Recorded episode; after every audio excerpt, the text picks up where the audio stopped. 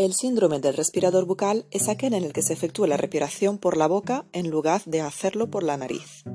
Respirar por la boca introduce aire frío y seco cargado de polvo a la boca y a la faringe. Se pierde el calentamiento El síndrome del respirador bucal es aquel en el que se efectúa la respiración por la boca en lugar de hacerlo por la nariz. Respirar por la boca introduce aire frío y seco, cargado de polvo, a la boca y a la faringe. Se pierde el calentamiento, la humidificación y la filtración que generalmente ocurre en la nariz. Ello ocasiona la irritación de la mucosa bucal y faringea, y la cantidad de oxígeno que pasa a la sangre es insuficiente.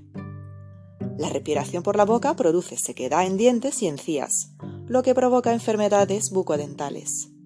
Si no se trata de la sequedad, se produce una alteración del pH y puede volver al paciente más propenso a las caries.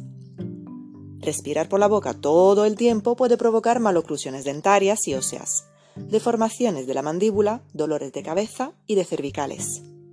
En los adultos hay bruxismo, disfunciones de la articulación temporomandibular y apnea del sueño.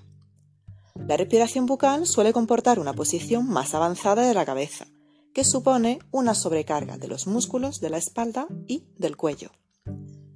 Generalmente, las personas con este síndrome tienden a masticar de un solo lado, lo que da lugar a una asimetría facial.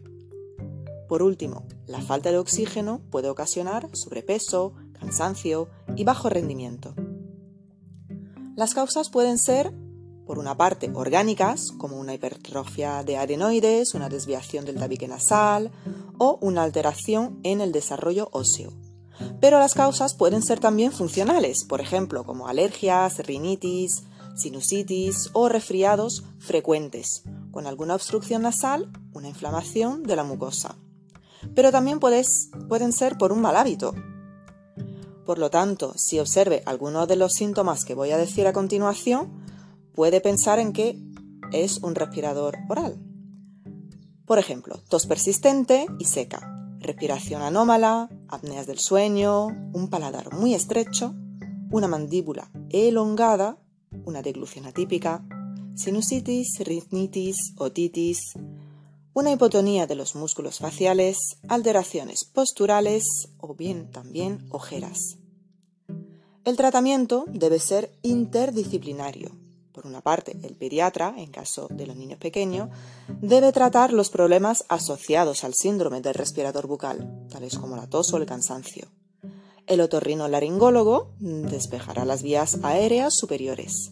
El odontólogo y el ortodoncista modificarán la estructura bucal para una correcta respiración.